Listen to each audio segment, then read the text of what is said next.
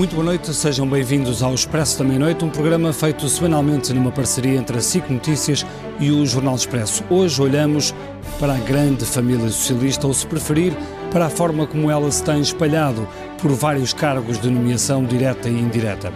Há quem conte já mais de 40 casos de familiares ou amigos que foram colocados em lugares de nomeação na administração pública. A discussão é séria e revela um padrão de comportamento, mas apesar de estar a acontecer com o PS, não podem ser ignorados os outros partidos de poder. E aqui refiro-me sobretudo ao PSD. Importa discutir se está ou não em causa a qualidade da nossa democracia e se tudo isto reflete um fechamento dos partidos sobre si próprios. Mas, neste debate, não deixaremos de tocar nas chamadas portas giratórias ou, se preferirem, as perigosas cumplicidades entre o mundo da política e dos negócios. Na próxima hora vamos discutir com Duarte Cordeiro, ele que tem sido alvo de muitas eh, críticas e que é atualmente secretário de Estado adjunto e dos Assuntos Parlamentares. Está também connosco José Matos Correia, deputado do PSD e que é também eh, advogado. João Paulo Batalha, presidente da Associação Cívica Transparência e Integridade e, eh, finalmente, Gustavo Sampaio, jornalista do Jornal Económico e que tem escrito muito sobre as relações uh, perigosas entre empresas e uh, políticas, políticos e partidos. Eduardo Cordeiro, boa noite e obrigado por estar aqui no Expresso da Meia-Noite. O que lhe pergunto é se está arrependido de ter nomeado ou de ter trazido consigo da Câmara de Lisboa a mulher de Pedro Nuno Santos, que era a sua chefe de gabinete, ou, por exemplo, de ter nomeado uh, Pedro Anastácio para adjunto do seu gabinete. Boa noite, Bernardo. Uh, em primeiro lugar, eu gostava de pôr em causa aquela que foi a introdução inicial e o conjunto de afirmações que foram ditas, quer em relação ao, número de situações, à generalização. A minha declaração, profissional, a minha declaração Exatamente, inicial. a declaração okay. inicial. Okay. Importa dizer, em primeiro lugar, que nenhum membro do governo nomeou nenhum familiar direto. Hum. Segundo lugar, nenhum membro do governo nomeou ninguém por ser familiar de, de alguém uh, conhecido. Terceiro lugar, importa referir Também que... não foi dito isso. Mas... Não, não, não, mas estas matérias são muito importantes começar por aqui. Não, só estou é, a dizer é que ninguém disse isso. Mais eu, eu não disse Não, mas eu já vou à parte em que okay. o Bernardo disse e que eu quero clarificar. Uh, se nós analisarmos o número de situações, e, e tem existido um exagero uh, ao nível das notícias, um exagero uh, ao nível dos casos que são identificados, ao ponto de surgirem imensas situações que são falsas. Ainda ontem, Se calhar por exemplo, há um exagero nos casos, não? Não, falsas. É só um exagero, não, exagero nas, nas notícias. notícias porque há casos que são falsos. E importa ser dito isto porque senão as pessoas realmente acreditam em todas as situações que são noticiadas.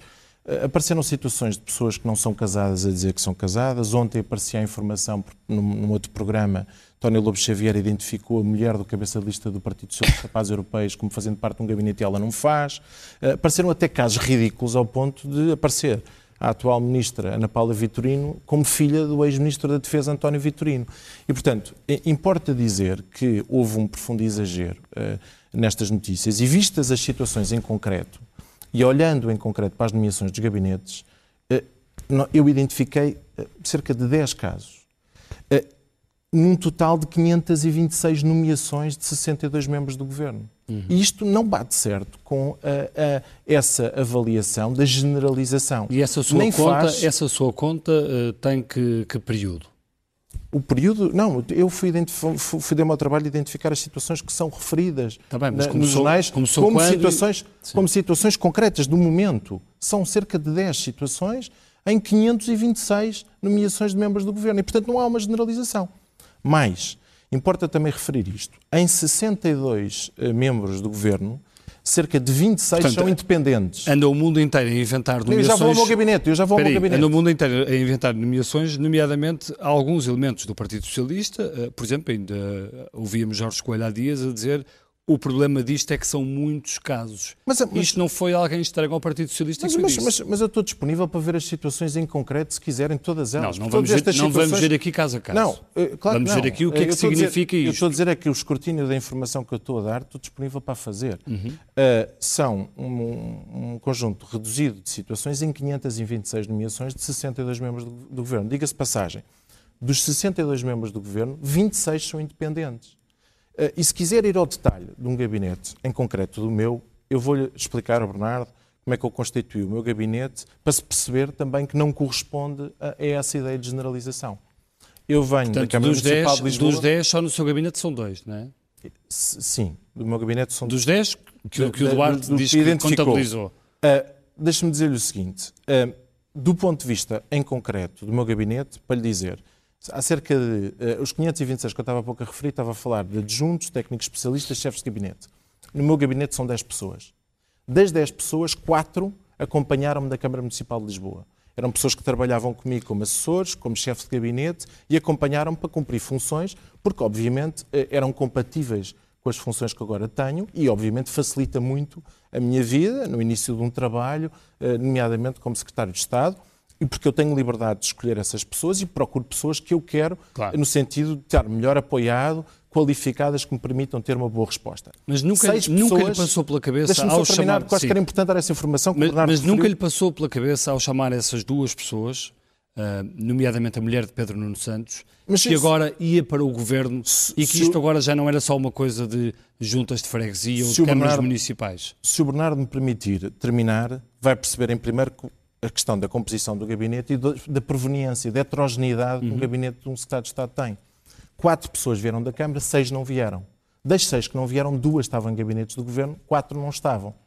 Uh, três pessoas do meu gabinete estão a tirar doutoramento. São pessoas com qualificações várias. Pessoas mais novas, pessoas mais velhas. Tenho pessoas com menos de 30 anos, são apenas duas. A média de idade é 37 anos. E, portanto, o meu gabinete é um gabinete heterogéneo, aberto. Não é isso que não está um gabinete fechado. Não, mas é importante ser dito, o governo não é um governo fechado, é um governo aberto, com muitos independentes. Nem o meu gabinete é um gabinete fechado, é um gabinete aberto com pessoas independentes. E, portanto, importa perceber, se quiser até ver quantas pessoas no meu gabinete são do Partido Socialista, são cerca de metade. Portanto, não é um gabinete fechado, é um gabinete aberto, e o governo não é um governo fechado, é um governo aberto. E estas situações não são representativas de uma imagem de generalização que se procurou fazer. E, portanto, eu refuto a decla- a declaração inicial. E quando Mas me a pergunta imagem- mas a "E o que é que pensou, o que é que pensou quando constituiu o seu gabinete? Eu pensei na melhor equipa que eu pudesse ter, mais qualificada, para o trabalho que me foi eh, desafiado.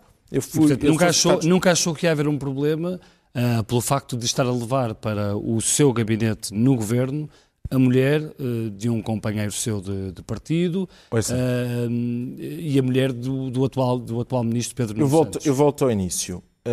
Uh, não há neste governo ninguém que tenha sido nomeado por um familiar, nem não há neste governo ninguém que tenha sido nomeado por ser familiar de alguém. Uh, a pessoa em causa Isso- era a minha chefe de gabinete. Isso é o que o Duarte, isso é o que o Duarte diz, mas Não, não é o que eu digo. Eu estou- eu estou-lhe a dizer é que não há, não há uma situação de incompatibilidade, não há uma situação em que identifique uma decisão que tenha sido tomada em favor de um familiar, não há nenhuma situação dessas que seria absolutamente reprovável e não há eh, nenhum caso que não seja, no fundo, a constituição das pessoas com as suas particularidades. E deixe-me dizer-lhe só mais uma coisa.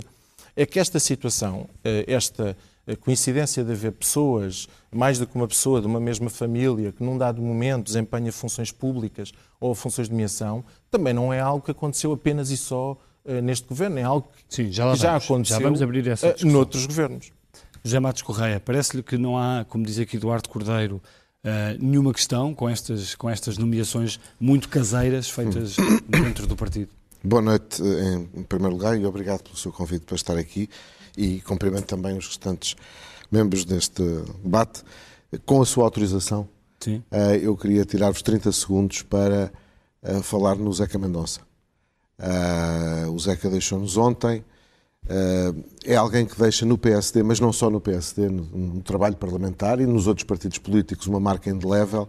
Eu tive o privilégio de trabalhar com ele muitos anos, quer quando fui chefe de gabinete do presidente do partido, o Dr. Durão Barroso, quer depois das várias vezes em que exerci funções nos órgãos nacionais. E de facto é difícil encontrar alguém tão completo nas suas qualidades pessoais e profissionais. É, é, é, diz sempre nestas coisas que, que o país ficou mais pobre e a política ficou mais pobre, mas neste caso isso não, se, não podia ser mais adequado do que é. De facto, ficámos muito mais pobres com o desaparecimento do Zeca. Bom, indo ao que me perguntou, o problema do, da política é, antes de mais, o problema do exemplo. E, portanto, a partir do momento em que se cria uh, uma determinada ideia uh, ligada a um conjunto de nomeações que são, que são várias e variadas, de pessoas que são próximas do, do, poder político em funções, neste caso do governo, isso cria um ambiente de evidente desagrado, porque transmite a ideia de que a proximidade ao poder é critério de seleção. E isso, é, isso tem, desde logo, um, um problema para os próprios. É que muitas vezes as pessoas que são nomeadas, se encararmos a questão um a um, eh, provavelmente muitas delas, não direi todas, mas muitas delas teriam as condições para isso. O problema é que, como eu dizia, quando se está no exercício do poder, eh, é preciso recordar aquela velha máxima de que a mulher de César não basta ser séria, é preciso parecer. E, portanto, quem governa, quem está em condições de nomear alguém, tem que perceber que está a ser escrutinado e está, sobretudo, a ser observado. E a generalidade dos cidadãos olha e vê interpreta um bocadinho isto como a política uh, funcionando em círculo fechado e como a política funcionando numa lógica de proximidade pessoal. Isso, goste-se ou não se goste, é uma circunstância que neste momento ocorre no país e é uma circunstância que tem fundamentos. Insisto, não quero ser injusto para cada um e cada uma daqueles que foram nomeados, porque provavelmente muitos deles, se não mesmo todos, têm essas qualidades. Mas a pergunta que as pessoas legitimamente podem fazer é: e não há outros com as mesmas qualidades? E é aquilo, eles, o eles somos nós, funcionam em círculo fechado, não se pode ir buscar mais ninguém ao outro lado, senão alguém que já se conhece porque se é irmão daquele ou casado com aquele. É, este é que é o problema e fundamental. E pode também fazer a pergunta se eles foram recrutados porque são primos, irmãos ou... ou... Mas esse é que é o problema e isso também a, a carrega ainda mais a injustiça porque, como eu dizia e repito, muitas das pessoas até pessoalmente consideradas, passa a redundância, teriam essas qualidades. Mas a partir do momento em que, de alguma forma, se fundem num conjunto muito mais vasto, uh, uh, permitem esta interpretação de que há um favorecimento de alguém uh, que está próximo. Eu, eu, eu permitia-me, jurista que sou, permitia-me chamar aqui a atenção para um ponto ou outro. esta semana foi anulada, ou melhor, considerada nula, considerado nulo um acórdão do Tribunal da Relação de Lisboa, porque o juiz que tinha relatado o acórdão ignorava que a sua mulher já tinha tido intervenção naquele processo. Há um conjunto de impedimentos que afetam os titulares da judicatura, que afetam os funcionários públicos que, se uh, têm proximidade com alguém que tem envolvimento num processo, não podem participar nesse processo. Portanto, é, de relativo bom senso separar é as águas. De bom senso. É uma... Agora, ainda bem que o Bernardo fala em, em, separar as águas. Nós não podemos afinar tudo pela mesma bitola. Eu já li notícias e com razão, o JFK eh, teve como eh, Attorney General, como Ministro da Justiça, o seu próprio irmão, cuja competência estava acima de qualquer suspeita. Eu não me vou pronunciar sobre a Mariana Vieira da Silva e o, e, o, e, o, e o, Ministro Vieira da Silva, a Ministra e o Ministro, porque, enfim, não os conheço. Agora, conheço bem a Ana Paula Vitorino, conheço bem o Eduardo Cabrita e não vejo que seja questionável a qualidade de cada um deles para o exercício de funções. Mas nesta lógica que eu Sim, acabei de referir... pessoas com carreiras políticas por si só, é? mas nesta lógica que eu acabei de referir, por exemplo, dois juízes não poderiam estar numa situação destas, mas dois políticos podem. Às vezes é imprudente que isso aconteça. Já falamos daqui a pouco sobre o PSD, sobre as relações que também houve no PSD e nos governos do PSD. João Paulo, o que é que esta situação que, que agora está a ensombrar uh, o governo e o Partido Socialista, o que é que isto representa ao nível de perigos para a transparência um, que deve ser exigida a qualquer, a qualquer executivo. Bem, para lá dos danos reputacionais que já foram mencionados e que são muitas vezes desvalorizados, mas que pesam, e pesam na relação entre os cidadãos e a política, eh, eh, há aqui eh, outro risco. Dando de barato que não houve uma premeditação de troca de lugares, eu no meio o teu, tu no meio o meu, até porque sinceramente não sei se nós somos um país assim tão organizado como isso, um, há aqui um risco que é o risco das relações pessoais que são cruciais dentro de gabinetes, quer dizer, não tínhamos dúvidas, um ministro, um secretário de Estado tem que ter no seu gabinete pessoas da sua confiança pessoal e política, eh, mas quando estas relações se cruzam demasiado de gabinetes para gabinetes, temos um risco que é as decisões do governo, que é um órgão colegial, eh, começarem a ser eh, tomadas informalmente em rodas de amigos, em grupos de sueca, em jantares de família, e não, ou apenas só formalmente no Conselho de Ministros, no Conselho de Secretários de Estado, nos fóruns enfim, eh, legais ou institucionais, eh, com o risco de haver depois até menos documentação escrutinável de documentação preparatória das decisões, etc. Portanto, há um risco de demasiada informalidade para além deste risco reputacional. E depois há, de facto, esta erosão da confiança nas instituições, mas eu acho que o que isto revela, dando de barato que nós estamos a falar de amigos a trocar empregos para os familiares, eh, que também, sinceramente, não me parece eh, credível. Eh, é o que isto revela, e acho que essa discussão é, é eventualmente mais útil sobre. Embora, precisamente... embora haja algum, alguns factos em comum nesta história, o Duarte certamente não discordará. Uh, muitos destes casos são feitos com ex-elementos ou ex-líderes da, da Juventude Socialista. Pois, essa questão é importante, uh, porque sim, revela... Ex-líderes da Juventude Socialista, uh, pessoas próximas umas das outras... Uh, e de relações que vêm muitas sim. vezes de, de, há muito tempo. isso não, não é em si mau, mas acho que nos revela alguma coisa sobre a maneira como os partidos de facto vão funcionando em círculos cada vez mais estreitos em que muitas vezes também nem sequer basta ser do partido, é preciso ser da facção, é preciso ter uma relação de confiança pessoal que vem de trás eh, e, e diz há muito tempo que os partidos estão pouco abertos à sociedade civil. Eh, eu acho que estamos eventualmente a ver o produto desse fechamento dos partidos à sociedade civil, eh, em que tem alguma dificuldade em captar militantes, em formar quadros de uma forma um pouco mais alargada e que, portanto, com ou essa é, dificuldade é sociedade... se refugiam nestes, não só círculos de pessoas que partilham da filiação eh, e, e, do compromisso ideológico, mas mais do que isso, que estão dentro da facção, daquele núcleo de confiança com quem já houve outros combates políticos no passado e, portanto, nestes sabemos que podemos confiar.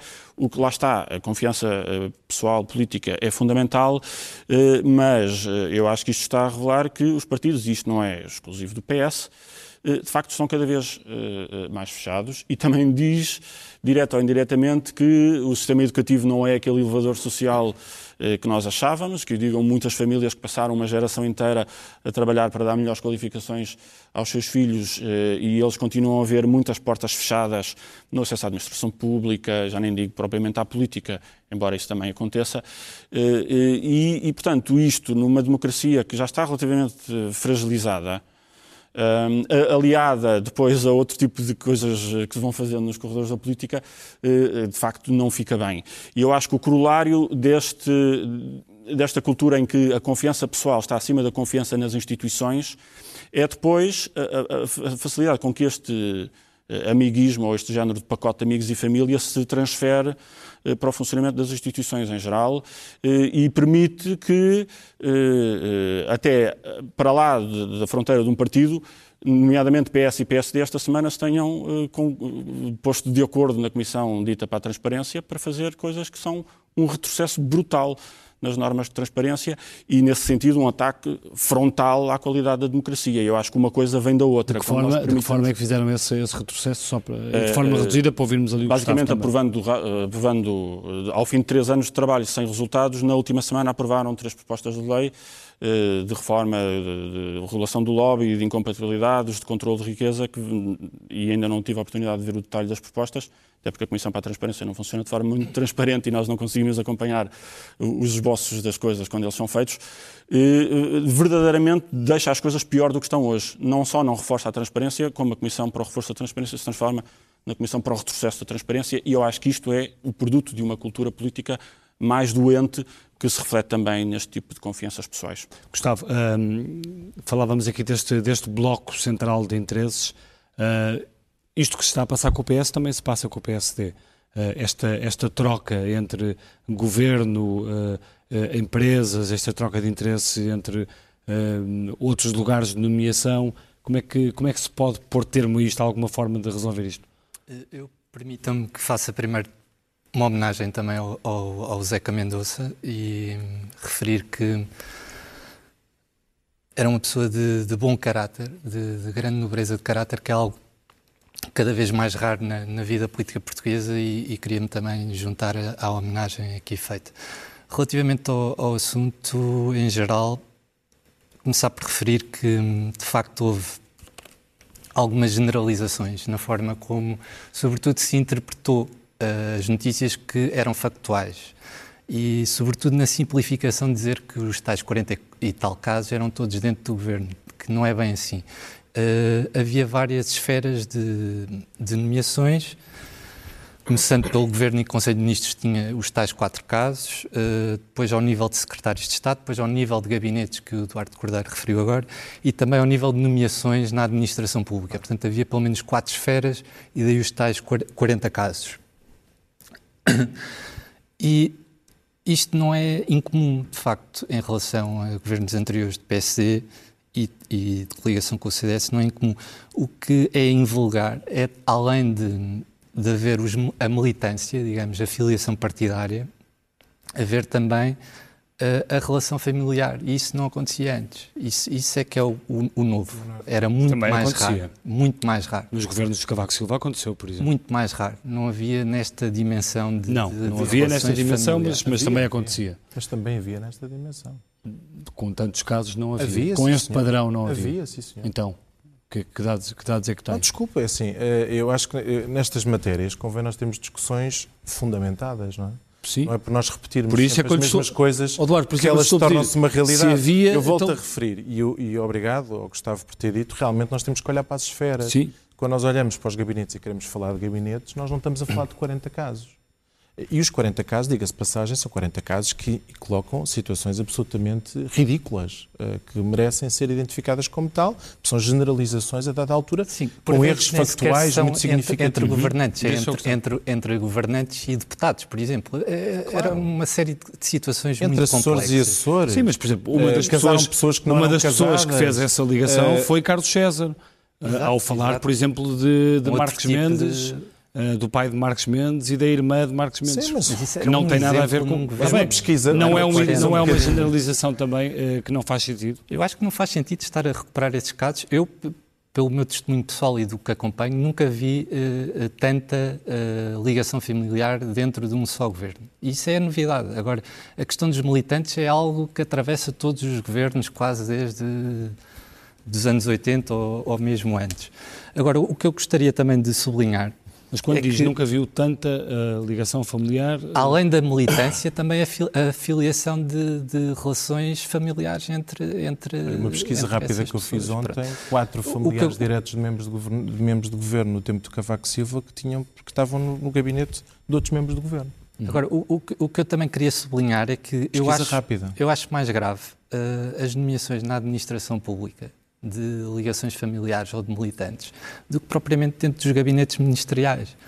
Porque nos gabinetes ministeriais estas nomeações são discricionárias, é o, é o próprio uh, titular do cargo que decide quem deve nomear e, e como e porquê.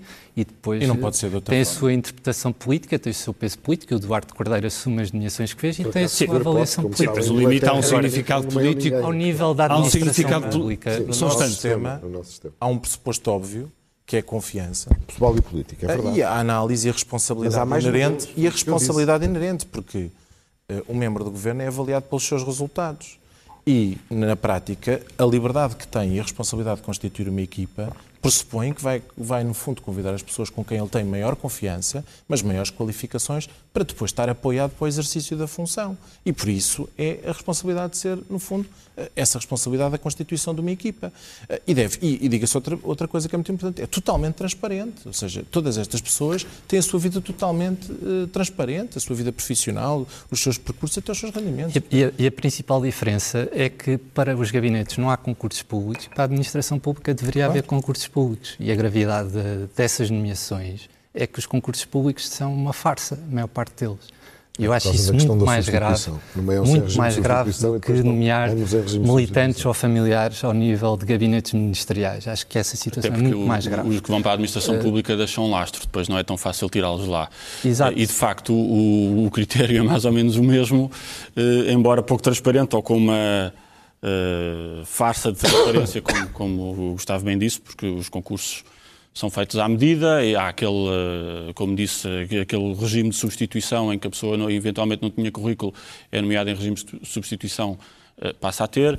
Isso, de facto, levaria-nos a uma discussão útil, que eu acho que é preciso ter, sobre onde é que nós traçamos a fronteira. O que é que são cargos da dita confiança pessoal e política e o que é que não são, para, para, para, para, que todas as pessoas assumam as suas responsabilidades, quem tem que nomear até que nível uh, é que pode ser ou deve ser por nomeação política pessoas que caem com o governo e até que nível uh, Sim, é que determinadas ser, por lei e com regras claras e não uma situação... Se calhar podemos pedir a Matos, a Matos Correia, porque já participou na, na, organização, se assim se pode dizer, de um, de um governo, do Durão Barroso. Sim, eu, eu, eu na altura, chefe de gabinete é, Durão Barroso, não tenho ideia, não tenho ideia, com toda a franqueza, eu não sabia tudo, como é óbvio, mas não tenho ideia de ter havido nomeações.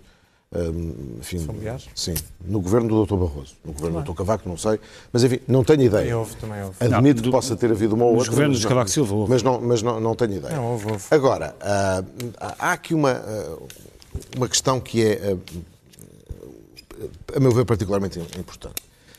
Nós, às vezes, remetemos eh, aquilo que habitualmente se chama ética republicana para a lei. Há mesmo quem diga que a ética republicana é a lei. Eu sou monárquico e, portanto... Essa questão que eu estava a levantar ao Gustavo, mas, que é a questão da ética... Mas a da... questão é essa, ou seja, as pessoas, quando estão em funções, têm que ter o bom senso de perceber que uh, há um conjunto de constrangimentos, mesmo para a nomeação de pessoas para o exercício de cargos de confiança pessoal e política, que devem ser respeitados por força do escrutínio a que todos estamos sujeitos e por via daquilo que, que os cidadãos esperam legitimamente de nós. E, portanto, temos que ter um, um cuidado redobrado. E, e, e, acho que isso ultimamente não tem uh, acontecido e é isso que tem, que tem gerado uma uh, agitação, quer na comunicação social, que de modo geral até tem sido bastante simpática para este governo e, portanto, o governo se pode queixar de andar a ser perseguido por esta comunicação social uh, quando faz isto. Uh, quer por, por, por, por, próprios militantes destacados do Partido Socialista, como é o caso do professor Vital Moreira ou, ou, do Jorge Coelho, que eles próprios percebem as consequências negativas que isto tem, não apenas para o governo, mas sobretudo para a democracia, como referia o João Paulo, se me permite tratá-lo assim, uh, para a qualidade da democracia. Nós não temos, nós desde há muito tempo que não temos em Portugal um problema de democracia, graças a Deus, felizmente. Mas temos de facto um problema de uh, qualidade de democracia. No, no, anterior governo, que evidentemente não estará isento de erros, uh, como não está nenhum, mas houve uma tentativa nesse sentido feita pelo, pelo Pedro Passos Coelho, que aliás foi muito criticado no interior do partido, que foi a questão da Crasap. E, e sobretudo aquela, não apenas a Crasap, mas depois, uh, digamos, o convite ao líder do Partido Socialista para indicar o líder da CRESAP. Foi uma, uma digamos, um, um, um, ato quase único uh, na história política portuguesa uh, recente. Eu lembro-me que na altura era vice-presidente do meu partido. Eu lembro-me uh, dos inúmeros, das inúmeras queixas que tinha uh, das estruturas dirigentes do partido, uh, das estruturas distritais e conselhos do partido, e todos sabemos como é que, infelizmente, elas funcionam uh, nestas coisas, protestando porque eram com frequência nomeadas pessoas que eram afetas a outros partidos que não ao Partido Social Democrático. E bem, de resto, que era para isso que a Carazap existia. Geralmente o CDS. Que é isso. Isso, eu, eu, eu, nunca nomeei nenhuma. E, isso, não, isso não é verdade. Isso não é verdade. Isso não é verdade. Relativamente, relativamente é à Cresap, eu acompanhei esse processo desde, desde o início. Era, era uma boa ideia na origem, mas depois na prática foi um falhanço total. O, o, o, governo anterior, PSD-CDS, varreu a administração pública toda, colocou lá quem queria em regime de substituição e depois foram esses militantes que foram nomeados nos concursos isso, da CRESAP. Isso, podemos e agora discutir isso que dou setores como, por exemplo, da saúde, onde isso não aconteceu. Pública, onde isso pura e simplesmente não aconteceu. Aconteceu, não aconteceu. aconteceu aliás, não aconteceu. Há testemunhos de, ao nível do Parlamento, por exemplo, o Pedro Mota Soares a criticar o governo anterior porque tinha colocado na Segurança Social toda uma panóplia de dirigentes de, do PS na Segurança Social e depois, durante o governo anterior, puseram toda uma panóplia de dirigentes do PSD e CDS. Isso, isso está registado. Eu, eu, eu disse-lhe no início e repito, e nós não estamos isentos... tem toda nós não somos perfeitos. Agora posso dizer uma coisa. houve, houve muito mais gente nomeada durante o tempo da CRESAP e do anterior governo, que não pertencia às hostes nem do PSD e do CDS, do que em qualquer é. outro governo. Bem, isso teríamos que, isso teríamos que, que verificar agora, Matos Coelho. Não é difícil de fazer. Bom, eu queria, eu queria só... Há, há vagas, a partir do momento em que muda o ciclo político, a administração pública ao nível... Deixe-me só ouvir aqui, é deixe só ouvir aqui o Eduardo Cordeiro e, e, fazer-lhe uma pergunta muito concreta. acha ou não que toda esta história tem um impacto eu acho que, acho que estamos tem um impacto no Partido Socialista. Estamos em eleições, é evidente que estamos em eleições.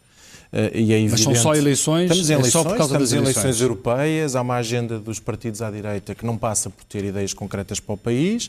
Estamos numa semana em que o Governo apresenta bons resultados ao nível do déficit, 0,5, bons resultados ao nível do desemprego, 6,3. O, o, só, encontra, só encontramos valores destes em 2002. Estamos na Semana dos Espaços Sociais, estamos em eleições e, portanto, estamos com uma agenda de casos porque a direita não tem mais agenda política. Esta é a explicação que nós temos para aquilo que está a acontecer. Mas há dois, há dois momentos... O exagero, o que eu quero dizer com isto não leva mal, mas esse é o o exagero, o exagero, esse é o argumento do desespero. O exagero, a comunicação internacional, a, comunicação, eu, li, no- eh, eu li no El País que a, que a ministra Ana Paula Vitorino é filha do ex-ministro de Defesa Mas a António Associated Vitorino, Press quer é contra a e, geringonça, quer dizer, eh, isto a- de facto é no mínimo uma é curiosidade. o que acontece, as notícias que surgiram lá fora não são mais do que um reflexo das notícias que surgiram cá dentro. As notícias Eduardo, que mas surgiram há- cá mas há dois momentos foram claramente exageradas e amplificadas. Deixe-me só fazer-lhe uma Foi pergunta, uma Eduardo. situação em que sai, em vez de. É muito, é muito diferente sair uma notícia onde fala das 10 situações ou, ou, relacionadas com nomeações em, em gabinetes, ou seja, todos os dias uma notícia sobre cada uma destas pessoas. Como é óbvio, do ponto de vista de cobertura eh, eh, noticiosa, é completamente diferente. Mas se quiser, há E, dois portanto, momentos mediáticos eh, ne- nesta, Ah, eu gostava de falar nesta história. Só um instante. Há dois momentos mediáticos nesta história. Há um primeiro momento pós-remodelação em que se ouviu, que me lembro, um líder a criticar, que foi Rui Rio, por dizer que havia um pai e uma filha no, no Conselho de Ministros. Não, eu mas depois, comentar essa mas parte, depois, mas que é muito depois- importante. Mas depois não se ouviu muito mais sobre isso e depois há esta segunda fase. Uma segunda fase que diz a as- e que mostra um padrão e que... E que Não, não mostra padrão nenhum. Não, claro que eu mostra já um tive a padrão. oportunidade, é assim, eu volto a dizer uma mentira repetida muitas vezes não se torna uma verdade. Não há padrão nenhum. Já re- referi que em, quinhe- em 526 nomeações estamos a falar de 10 situações de gabinete, estamos a falar de adjuntos, técnicos especialistas e chefes de gabinete. Estamos a falar de, uma, de, uma- de um, de um número que não é representativo estou a no limitar- total estou a dos limitar- gabinetes. Portanto, não, não vale a pena continuar a repetir determinadas expressões que elas não correspondem, não têm uma adesão. Se quiser, eu estou a repetir expressões de Vital relação- Moreira, de Jorge Coelho e de outros. de onde é que vem a origem. Eu estou-lhe a dar os números. Serve para, para o Bernardo e serve para todas as outras pessoas que comentaram. Uhum. Não há uma generalização. E depois há outra coisa que eu queria dizer, é o seguinte. A, a- a atual Ministra da Presidência, a Mariana Verde da Silva, está no Conselho de Ministros desde o início do governo. Claro. Não é uma novidade. Ela está, por, por, no fundo era Estado, está adjunto do Primeiro-Ministro, como eu atual, sou- atualmente sou, isto tem assento no Conselho de Ministros. Ela está no Conselho de Ministros desde o início. Eh, eh, a Ministra Ana Paula Vitorino e o Ministro Eduardo Cabrita estão no Conselho de Ministros desde o início. Aliás, até tem mais uma curiosidade, é que já fizeram ambos parte do anterior governo, em que não só viu este tipo de críticas. E, portanto, a, a explicação, como é óbvio, para este tipo de reinterpretação de algo que não é novo, portanto, que existe desde o início da legislatura, só é campanha eleitoral. Não, no pode início- haver outra. É campanha Não eleitoral. existe desde o início da legislatura, Não, existe. o Duarte não existe desde o Não, início não, da mas, mas, legislatura. desculpe, mas o Bernardo Pedro começou Nuno Santos não existia desde o início primeira da legislatura como não, ministro. Existia como secretário como de ministro Estado. não existia, foi quando. Existia como secretário de Estado. Volto a dizer, eh, no caso da ministra, do- dos, dos ministros, dos membros do governo, são quatro situações que estão perfeitamente identificadas em 62 membros do governo. Volto a dizer, 26 Não, dos mas o que quais pergunto- são independentes. O pergunto- o que lhe Também pergunto não é se- à verdade a ideia de que Duarte, eh, o que lhe pergunto é se- está fechada a participação de independentes. Desculpe, eh, o, o Tiago Brandão Rodrigues veio eh, do estrangeiro para, para este governo. Eh, O Mário Centeno é um independente absolutamente referenciado e veio para este governo. Matos Fernandes, há um conjunto de independentes com percursos muito significativos. Só não chegam, aos, só não chegam aos gabinetes, não é? Chegam aos gabinetes, volto a referir, chegam aos gabinetes. Olha o exemplo do meu. Eu sou visto por todos como um dirigente partidário. Seis, se- no fundo, cinco pessoas, metade destas dez que eu referi, são, têm filiação partidária, as outras são independentes. Portanto, no seu meu gabinete, dos 10 eh, metade tem filiação partidária no Partido dos Socialista, 10 os outros elementos, são 10 elementos no seu gabinete? Técnicos especialistas, adjuntos e chefe de gabinete, metade o são cart- e independentes. quantos têm o cartão de militante do PS? Metade, acabei de refer- referir, Ok, metade. ok. Tem, Queria que tem ficasse bem claro. 50% são independentes e, portanto, não têm filiação partidária. E, eh, eh, mais uma vez, quatro pessoas vieram comigo da Câmara, dois assessores e uma, eh, três assessores e uma chefe de gabinete, porque, obviamente, uma pessoa, quando constitui uma equipa, rodeia-se das pessoas que confia com quem trabalhou. Sabe há quantos anos é que a chefe de gabinete trabalha comigo? Há cinco anos.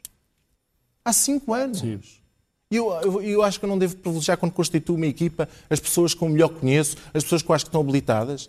Ela anteriormente trabalhava numa consultora de renome. Desculpa, as coisas têm que ser vistas. Se querem analisar, em vez de fazer generalizações, vejamos as situações em concreto.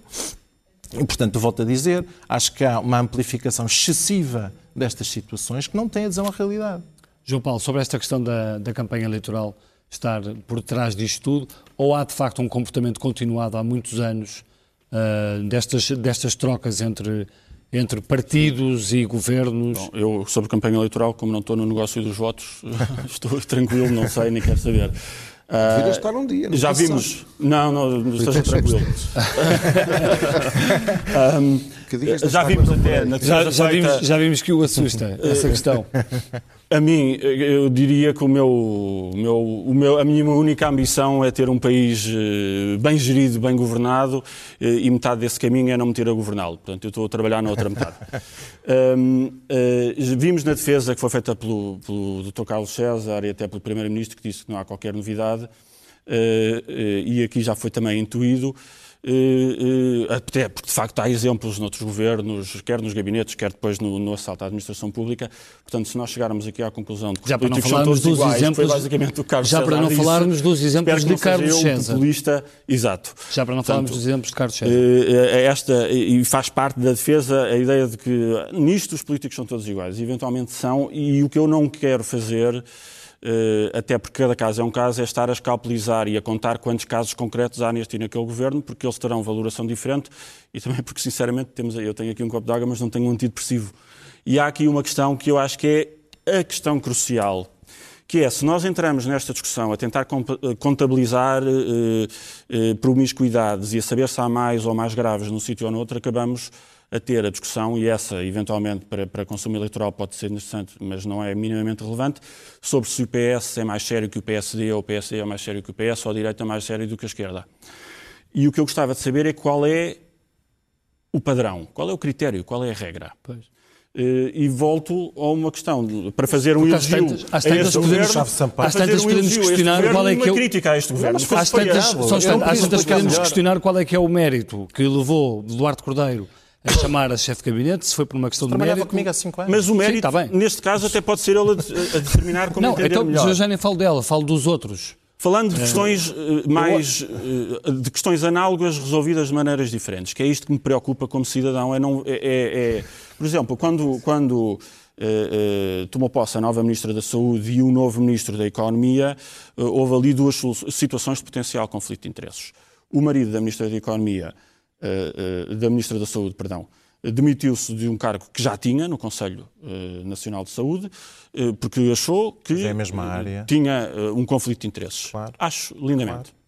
Claro. A esposa do Ministro Cisa Vieira é não lobista tem. do setor hoteleiro e achou, ela e o esposo, que não havia conflito de interesses. E nós temos, entretanto, um código de conduta do Governo feito para, entre outras coisas, uh, gerir, prevenir conflitos de interesses e em situações absolutamente análogas a acontecer exatamente ao mesmo tempo, uh, os critérios foram diferentes. O que é que isso significa? Que apesar do código de conduta que existir ou não existir vai dar ao mesmo, em matéria de regulação de conflitos de interesses e de salvaguarda da integridade ou da idoneidade ou da imagem das instituições, é cada um por si e Deus, não por todos, mas pelos que sobrarem. E, portanto, isto obviamente não tranquiliza eh, cidadão nenhum. O escrutínio é absolutamente quanto eh, importante. à forma e ninguém como estas decisões são ou não são tomadas. Eu acho que ninguém se queixa do escrutínio. Deixa, só ouvir agora o, o Gustavo Sampaio. só fazer uma distinção. A questão do, dos conflitos de interesses neste, neste, neste tipo de ligações afetivas ou familiares ou relacionais não, não, é, uma, não é uma questão que, que entre nesse, nesse enquadramento. Isto é, é mais uma questão de, de constrangimento. Embora o, o Dr. José Matos Correia tenha falado na, na questão mais formal ao nível legal, que há que há uma certa autorregulação até em algumas, alguns não, setores. Não é, parece, é mesmo regulação legal. Mesmo ao nível legal. Mas, mas isto também tem mais ou menos a ver com a dinâmica como depois as estruturas hierárquicas funcionam. E algo que não se tem referido é que se aponta sempre neste tipo de questões familiares para a, a questão de por ter essa ligação, poder favorecer a, a, outra pessoa, porque tem aquela ligação afetiva. Muitas vezes isso acontece o inverso por ter aquela ligação, eh, é até mais exigente, ou, ou para não parecer que está Sim, a favorecer. Mas a dúvida instala sempre. Tem é? até, e a dúvida e não é, a dúvida a dúvida não é favorável. Pode, causar ali algum atrito na, na, forma de funcionamento e algo que o João Paulo Batalha também referiu, que é a questão da informalidade. Depois há coisas que se começam a decidir ou combinar de forma informal e isso pode causar ali também alguns, alguns entraves. outra questão que, que, que eu queria referir de, ainda de há pouco é, é perspectivar esta questão de uma forma mais estrutural. Uh, isto, uh, mais do que ser nocivo atualmente, esta, esta maior incidência de casos noticiados, etc., uh, o preocupante é que isto pode ser o sintoma de algo mais estrutural e, e mais grave e mais duradouro que, que, tenha, que esteja relacionado com a forma de recrutamento para a política. E isto está muito, muito interrelacionado com carreiras muito longas que vêm desde as juventudes partidárias, que depois afunilam para os gabinetes ministeriais e depois vão subindo por ali acima uh, para cargos governativos. Que é e depois um, que é para uma... as administrações das grandes empresas. Sim, já não ia tão longe. uh, e isso é algo que hum, ao nível mais estrutural é preocupante. Mas eu falo disto, eu falo disto porque, e, puxo agora para, para a conversa, uh, uh, o livro Os Burgueses, uh, não sei se já o leu, sim, sim, em que faz um, um, longo estudo, é de Francisco Louçã e, e, de outros dois elementos do Bloco de Esquerda, do Jorge Costa e do, do, do Teixeira Lopes, em que faz um estudo, um, uma, uma análise profunda, em que diz, por exemplo, que dos 776 governantes analisados, 230 foram da finança para o governo, ou vice-versa. Portanto, nós estamos todos aqui a discutir as relações familiares uh, na política, mas depois há relações muito mais perigosas, que são estas. As relações da política com os negócios. Sim, mas isso são dois planos completamente distintos que. Pois, eu agora gostava de falar deste tema também. implicam dois tipos de análises completamente distintas. Uh, no, no, que respeita ao, ao, nível empresarial, há essa, há essa transumância ao longo de décadas de políticos para grandes empresas e de grandes empresas para a política e isso causa eh, grandes problemas ao nível de potenciais conflitos de interesses e casos gravíssimos que estão na justiça atualmente de que com suspeitas graves de que essas pessoas foram contratadas para essas empresas como pagamento por favores de decisões políticas que tomaram enquanto governantes. Sim, como o caso do Manel Pinho, suspeita. E mesmo quando não são suspeitos na justiça e quando não há, digamos, lei que possa incidir sobre esses casos, há casos gravíssimos de, de ex-governantes que foram gerir PPPs que assinaram enquanto governantes. E isso é uma situação muito mais grave do que propriamente esta endogamia e este problema ao nível do, do recrutamento político. Matos Correia está, está há anos... Já agora é que não tem metade da cobertura eh, noticiosa. Agora, não, só, só, para concluir ainda essa tem, parte... Por acaso, tem, por acaso tem muita... Não, por acaso não tem a, a questão é que tá depois, bem. quando esta geração... Uh, uh, Isso também a... posso dizer que há uma generalização, como tem dito até agora. Sim. A não ser que me apresente, nós temos direito a, a não ser que me apresente dados concretos sobre o tempo que nós dedicamos nós nas notícias mas... a estas notícias ou, é, ou não, a essas não, Pelo menos, pelo menos se eu tiver a amostra das últimas, da intensidade de, das últimas semanas, não é algo que se note. Muito bem. Matos Correia tem estado uh, nos últimos largos anos no, no Parlamento, é advogado também. Uh, como é que se resolvem estas, estas ligações perigosas uh, com, com, com, os, com os negócios e a política e os advogados? Sim. Que depois legislam no Parlamento a favor de. Isso, isso, vai-me desculpar, eu não quero falar em causa prática, isso é tudo treta. É tudo isso treta. é tudo treta. Isso, isso são tretas. Aí Porque, quem é que está a falar? É o político não, ou o não, advogado? Não, não, é, é, é mesmo o cidadão que conhece as duas partes do problema, porque só mesmo quem não sabe como é que o Parlamento funciona é que acha que um deputado pode ter qualquer interferência então, no meio de 230 um na forma... Não, mas pois, vigia o processo legislativo e, quer dizer, não e, me leva mal, e reporta não aos seus superiores. Não me leva mal com toda a franqueza, é Aliás, mesmo quem não sabe como é que funciona o Parlamento. Então diga lá. É mesmo quem não sabe como é que funciona o Parlamento. O Parlamento, repare, a, a, a grande maioria dos deputados nem sequer, nem sequer tem nenhuma intervenção determinante, porque uh, as decisões políticas fundamentais e a conformação dos regimes jurídicos fundamentais são tomadas pelas orientações dadas pelas direções políticas do partido e pelas direções dos grupos parlamentares. E, portanto, esta não, ideia. Não se estava a falar e, portanto, esta ideia estava-se a falar também ao nível do governo. E, portanto, não é? esta, esta, não, não, eu estou-me a referir àquilo que é verdadeiramente importante, que são as opções políticas que depois são conformadas em lei. São coisas diferentes.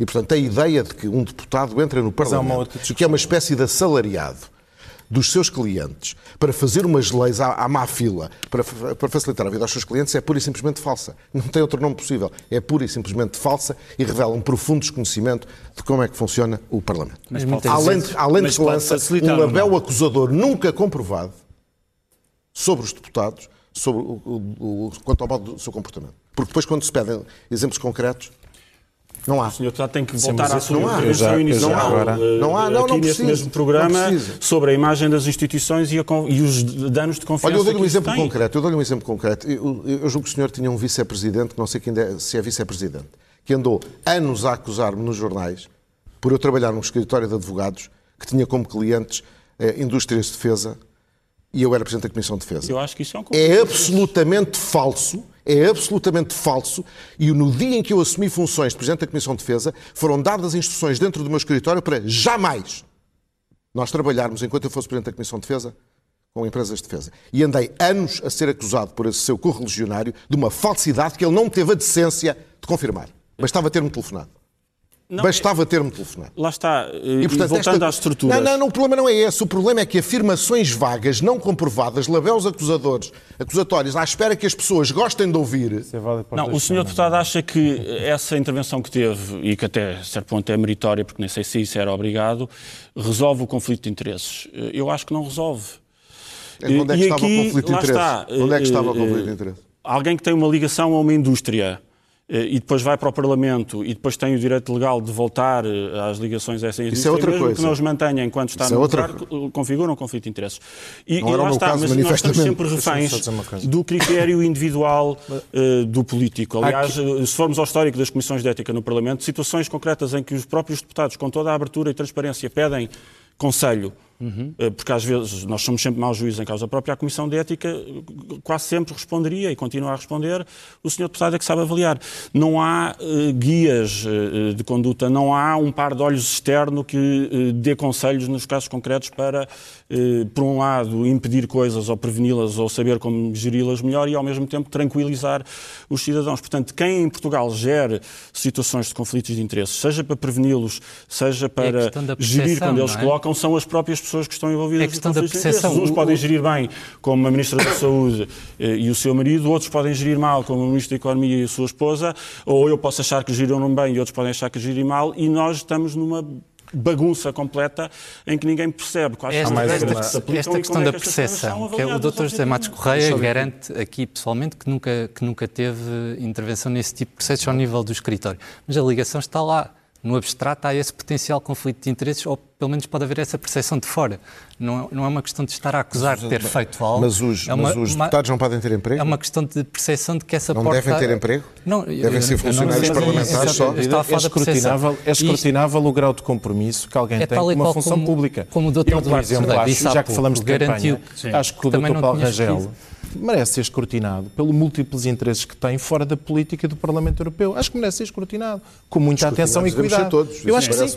Eu acho que é o tipo de situação em que, por exemplo, é, é de avaliar não só Já as começou questões de a conflitos, Não, não, é, que não- é de avaliar a questão de conflito, essa- mas também o grau de questão de- compromisso que as pessoas têm com, o- com a função A questão do Duarte Cordeiro também ter garantido que, que não nomeou ninguém por ser familiar ou não, essa É percepção de fora também pode não ter essa percepção ao nível do público. São duas situações muito diferentes, mas que Não, mas a- a- jogam com essa percepção das Há aqui pessoas. uma questão de princípio que nós não conseguimos resolver em Portugal, os- os nem na casos. política, nem na sociedade, que é, que é, que é a questão de saber. Um, por exemplo, alguém, o Bernardo eh, referia-se ao setor financeiro, podia ser outro qualquer. Uma pessoa passou por setor financeiro não pode ser membro do governo? Saiu do governo, não direi que imediatamente, mas daí a dois a quatro ou Lembro-me cinco do anos não caso, pode ir lembro-me trabalhar para o setor financeiro. lembro-me do caso de exemplo. Maria Luísa Albuquerque, que foi, um- foi um bocado complicado na altura e houve eh, muita discussão sobre isso, não é? E neste momento há suspeita de que o ministro, enquanto ministro, bem? recebia de, de uma instituição Bem, isso é outra financeira. coisa, isso é outra coisa, isso é a, viol... Isso a ter até- acontecido é a em violação da lei, porque a lei proíbe os, os, os membros do governo de receber Já nem estamos a salários falar de de Pareceu-lhe bem, por exemplo, o caso de estamos a Maria falar Luísa- de de Albuquerque. A, a doutora Maria Luísa Albuquerque foi Ministra eh, das Finanças. Sim. Teve um convite para trabalhar numa empresa que, que, que, que, que gera Gestão de créditos. gestão de créditos. Ela não tinha nenhuma tutela sobre a questão da gestão de créditos. Ela gestão era de créditos não faz que parte da questão da sobre balanços dos bancos e Claro, a questão da percepção, a questão do empresas. conhecimento que ela levava. Mas, Não, não... mas as empresas, questão da mas empresas que fazem gestão de créditos também. Compram créditos não, não performativos aos bancos. O que é que isso tem a ver com o Não, conhecimento a dos balanços questão da dos bancos? informação que se leva, se há ou não há uma informação Não são que se empresas leva do setor financeiro. Se leva de um cargo. O Ministro das Finanças não tem nenhuma tutela sobre empresas, ne- ne- nem domina o negócio da- das empresas Todos os bancos que, que adquirem portfólios. nessa altura. A Ministra das Finanças... Aliás, uma das tudo. questões fundamentais, precisa- ainda hoje ouvi ah, uma, uma jurista da DEC na rádio chamar a atenção para isso, a propósito das vendas de carteiras, Uhum. é que os bancos estão sujeitos à regulação. As empresas compram carteiras de créditos não estão sujeitas à, à- à regulação. Portanto, o Ministro das Finanças não tem rigorosamente nada a ver com aquilo. Estamos quase a terminar, eu só preciso fazer uma pergunta aqui ao Eduardo Cordeiro, se, eh, se achou a melhor escolha para reagir a todo este caso eh, o nome de Carlos César. Ele que tem sido envolvido também em alguns casos Socialista menos positivos. Eu acho que há uma coisa, há um traço que tem sido comum, é que... Ele, ele falou ninguém- em vocação, ele falou em vocação Ninguém no. Partido Socialista se, eh, eh, no fundo, eh, deixou de reagir a todas as questões que foram colocadas a qualquer membro, a qualquer gabinete. É o Presidente do Partido, estava numas jornadas parlamentares, fala com a naturalidade sobre este tema como fala qualquer outra pessoa, qualquer outro dirigente do Partido Socialista. Mas ele tem sido envolvido também numa polémica nenhuma- pelo facto de ter o filho A vida de- no Governo a vida- Regional dos Açores, a, a vida- mulher na Casa da, da Autonomia dos Açores, a Nora... Na... Tem uma vida transparente, toda a gente conhece a realidade da vida dele, e, quer dizer, e tem o direito a falar sobre a vida política portuguesa. Portanto, não acha que fragilizou ainda mais esta, Tem direito esta, a falar sobre todos os aspectos da vida esta política situação nacional. do, do PS? Ele e qualquer outro dirigente do Partido Socialista e qualquer outro dirigente de qualquer outro partido. Quer dizer, não há limitações à liberdade de expressão sobre cada um de nós regir sobre Não, qualquer eu não estava a dizer que tinha que política. haver limitações. Estou-lhe a perguntar se. eh, O Presidente do que partido a- estava nas jornadas parlamentares, fizeram-lhe a questão, reagiu e acho muito bem.